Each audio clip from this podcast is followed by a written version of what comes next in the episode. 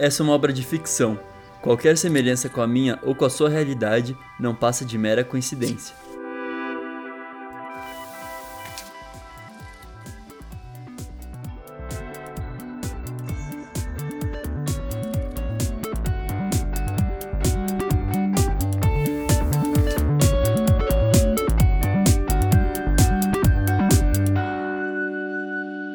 Minha Playlist Infinita, por Jean Vitor Chican. Olá pessoal, bom dia, boa tarde, boa noite, seja lá quando você esteja ouvindo esse podcast. Essa semana o João mandou uma carta sobre a música Preciso Dizer, da banda Outro Eu. Mas antes de eu começar a falar sobre a música, eu vou falar aqueles recados de sempre. Pedir para vocês seguirem o Instagram, arroba minha playlist infinita, porque lá eu sempre posto alguma coisa sobre a carta, sobre as coisas que eu falo no final do episódio, ou então sobre a música. E também lembrar vocês de compartilhar esse podcast com seus amigos, né? Acho que o João ia gostar que todo mundo ouvisse as histórias dele. Bom, o João tem contado muitas coisas sobre a adolescência dele também histórias que ele viveu com a amiga dele, a Luísa, então tá sendo bem legal de conhecer tudo isso. Mas essa música do Outro Eu, preciso dizer, foi lançada esse ano. Então eu acho que ele não vai falar alguma coisa sobre a adolescência dele, talvez seja uma história mais atual. Inclusive essa música, ela é conhecida por ser bem feliz, bem otimista e trouxe uma sonoridade diferente para a banda Outro Eu porque ela é mais dançante, mais alegre, mais pop. Então, acho que a carta do João vai ter a ver com isso. Vamos ver, e eu vou ler ela para vocês agora.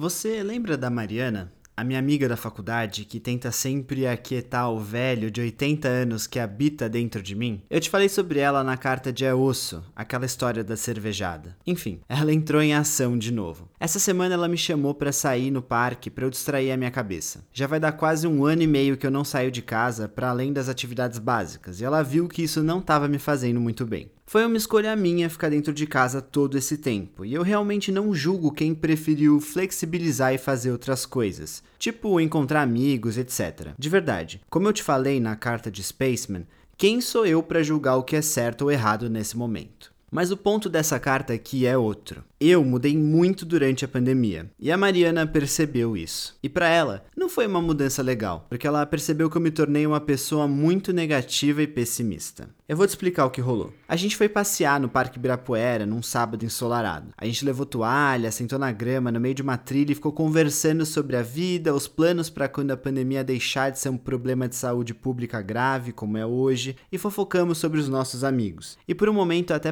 que a vida era normal. Até que a gente começou a falar de política, eleições, o genocídio bolsonarista e tal, e aí ela falou: Mas você sabe, eu tenho uma perspectiva positiva para o futuro. Eu acho que a nossa geração vai ser muito mais consciente politicamente e a gente vai conseguir diminuir o impacto do extremismo na sociedade. E eu juro, eu ri alto nessa hora e falei: Eu não. E foi bem aí que ela abriu meus olhos. João, mas isso porque você é um pessimista e ficou mais ainda na pandemia. E desculpa, alguém precisava te falar isso. E aí eu travei. E eu travei porque esse é um ponto muito sensível para mim, porque eu sei que ela não estava errada. E vamos lá. Vamos lá. Eu sempre fui uma criança alegre e otimista com tudo. Mas depois que a adolescência chegou, o inferno que o ensino médio foi na minha vida, os meus problemas de aceitação chegando e se tornando cada vez mais fortes, e a ansiedade que passou a fazer parte da minha rotina, eu acabei me tornando sim uma pessoa pessimista. Talvez para minha própria defesa? Acho que sim, porque eu sei que eu não tinha condições emocionais naquela época, na adolescência, de criar expectativas de entrar na melhor faculdade e depois não conseguir concretizar isso. Eu me sentia mal, desapontado. Então eu criei esse meu mecanismo de defesa de sempre estar tá esperando o pior das coisas. Porque é dali para cima, sabe? Se acontecer alguma coisa melhor, ótimo, mas se não, eu já tô preparado pro pior. E o que rolou na pandemia é que eu tentei ficar longe de qualquer pessoa ou desses influenciadores digitais que passassem um discurso de positividade tóxica, tipo, obrigado Covid, vamos aproveitar esse momento para refletir, ver as mudanças e agradecer. Juro, não tenho paciência para isso. Esse tipo de discurso machuca porque ele não vê a realidade de tudo. Então eu fui mais pra galera que fala a verdade das desgraças que a gente está vivendo, porque eu prefiro viver nas verdades. Depois que eu te dei o contexto de como a minha mente funciona, eu vou falar o que eu respondi para Mariana. Sim, Mari, você tá certa, realmente. Eu sou pessimista. Mas você realmente acredita nisso de que a nossa geração vai ser melhor? Eu acredito que a nossa bolha vai ser melhor, as pessoas que a gente conhece. Mas eu não consigo botar minhas esperanças no resto do Brasil, que tem visões e vivências tão diferentes das nossas. Você não acha isso um pouco utópico demais? A chance da gente contar com isso e depois quebrar a cara não é muito grande? E aí, ela já emendou. Eu entendo o seu ponto de vista e concordo com ele, mesmo. Mas a gente não precisa só focar na política. Eu acredito muito que as energias que a gente emanda para o universo são as coisas que a gente atrai. Você não precisa esperar que o mundo vai ser bom o tempo todo, porque a gente sabe que não vai. Mas se você não se der o benefício da dúvida para a sociedade, qual a razão de estar tá aqui? É só para você conseguir sobreviver? E eu respondi com um sólido é. E aí ficou aquele silêncio constrangedor. Dava para culpar ela por me achar pessimista? E aí ela logo respondeu: Ei, eu não tô aqui para te deixar mais ansioso ou pressionado. Mas pensa nisso que eu te falei. Talvez você se sinta mais leve se tiver uma visão um pouquinho mais otimista sobre a vida, se colocar numa posição menos passiva sobre o que acontece no mundo. E eu fiquei pensando bastante no que ela falou porque eu não entendi nada. Mas tudo bem. A gente continuou a fofocar da vida alheia e na hora de ir embora eu resolvi seguir o conselho dela e coloquei a música Preciso Dizer do Outro Eu. E aí eu fiquei pensando nisso de tentar ser um pouquinho mais otimista. Tava um dia lindo, então por que não, né? Eu só queria entender melhor isso que a Mariana tinha falado de se colocar numa posição menos passiva quanto ao universo. Mas aí eu comecei a pensar nas coisas positivas que eu tinha alcançado durante os últimos meses. Eu consegui um emprego no meio da pandemia, não me faltou nada, tô bem de saúde, as pessoas que eu amo estão bem e próximas de mim. Ok, eu perdi minha avó, mas apesar de ter sido algo chato, foi da melhor maneira possível. Então, realmente, meu mundo não estava tão mal assim. Eu posso não conseguir mudar o que o mundo vai entregar num contexto macro, mas dentro do meu mundinho, eu contei com a sorte, porque eu nunca esqueço dos meus privilégios, e com o que eu consegui conquistar por eu mesmo, que foi o emprego, me proteger o máximo possível, atrair as minhas amizades de volta porque eu sou legal.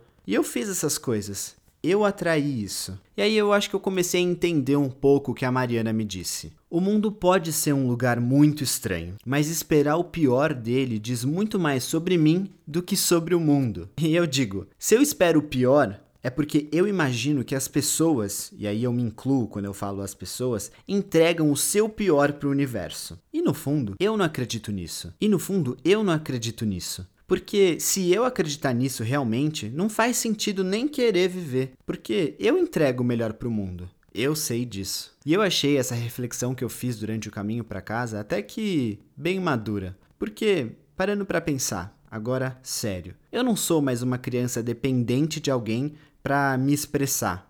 E tampouco sou um adolescente que está lidando com situações externas, tipo bullying. Eu preciso tomar as rédeas da minha própria felicidade se eu quiser realmente ser feliz. Não dá para eu continuar apoiando as minhas emoções em experiências do ensino médio. O mundo não vai acabar se eu me frustrar com alguma coisa que eu queria que acontecesse e que por motivos que não dependem de mim não aconteceram. Óbvio, foi muito difícil lidar com a vitória do Bolsonaro em 2018 e com tudo que rolou depois. Sim, mas não dá para contar apenas com as experiências ruins e ver apenas a parte pelo todo. Isso não significa que eu precise virar alguém que fala obrigado, coronavírus. Isso significa que eu preciso decidir agir de uma forma mais positiva em situações até mesmo cotidianas, tipo aproveitar mais um dia de sol, uma comida gostosa que eu mesmo fiz, me conectar mais com as pessoas ao meu redor. Porque ser feliz não é algo utópico. E acreditar que as coisas podem melhorar não é criar uma expectativa. É entender que você pode agir para ser feliz e você pode fazer sua parte por um mundo melhor. Dá certo sempre? De forma alguma. Mas a gente precisa correr na contramão dessas coisas ruins. E olha, dá trabalho. Eu bem sei disso. Mas tentar é parte fundamental do processo de amadurecer e de ser adulto. Eu não posso mais viver como um adolescente rebelde com tudo. E isso é bom.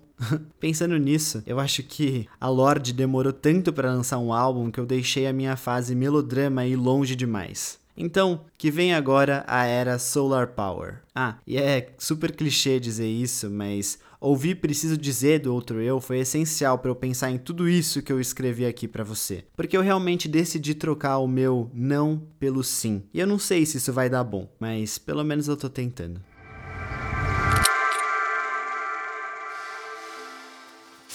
Bom, a carta não era sobre a adolescência do João, mas eu gostei muito da reflexão. Gostei de todos os temas que ele trouxe e a forma como ele refletiu sobre isso essa semana. Mas eu queria falar uma coisa aqui que eu sei que muitas pessoas são realmente pessimistas e sabem que isso é um problema. Mas no fundo, eu acho que isso sempre esconde alguma insegurança interna da pessoa. Porque o pessimismo, né, e a negatividade, elas vêm como consequência, quase que como uma máscara que as pessoas usam para que os outros não vejam o que tem dentro delas. E aí é criado esse personagem que muitas vezes é até visto como o descolado, engraçado, debochado, né? Isso na adolescência. Eu gostei que o João pontuou que ele sabe que ele não é mais uma criança, um adolescente, porque eu acho que é muito importante a gente ter consciência disso, porque esse tipo de comportamento, quando a gente tem essas pessoas que são muito negativas, pessimistas e usam isso como graça, né, como piada, como humor, só mostra o quanto que a pessoa pessoa não conseguiu sair daquela fase da adolescência. É um tipo de personagem que não combina mais com a vida adulta, porque a pessoa pode até tentar vestir aquela mesma roupa do pessimismo que ela usava antes, mas não combina mais, porque os amigos dela já seguiram em frente, aprenderam a lidar com as frustrações e também aprenderam a se apegar às coisas que dão certo, em vez de ficar pegando só aquelas que deram errado. E eu não posso falar porque eu particularmente não sou uma pessoa que exerce uma forma ativa de fé, assim, uma coisa tão forte, mas eu tendo a concordar com o João quando ele fala que pensar positivo é algo que cabe a nós. A gente tem a escolha de botar um peso negativo em tudo e sofrer até o resto da vida, ou então botar um peso positivo leve e tentar não ligar para algo que não incomoda tanto a gente. Então, acho que cabe sim a gente botar peso nas coisas e o que a gente quer para elas, porque isso influencia a nossa saúde, o que a gente coloca de hormônios dentro do nosso corpo, sabe? Essas coisas assim. Mas enfim, eu vou parar de falar também sobre isso porque eu odeio, assim como o João, positividade tóxica e eu não quero passar esse tipo de mensagem para vocês. Eu acho que vocês conseguiram entender, né? Pelo menos o que eu interpretei da carta do João. Eu gostei bastante da, da música Preciso Dizer do Outro Eu. Achei bem levinha, bem combinando com a mensagem que ele quer passar. E é isso, gente. Obrigado e até semana que vem.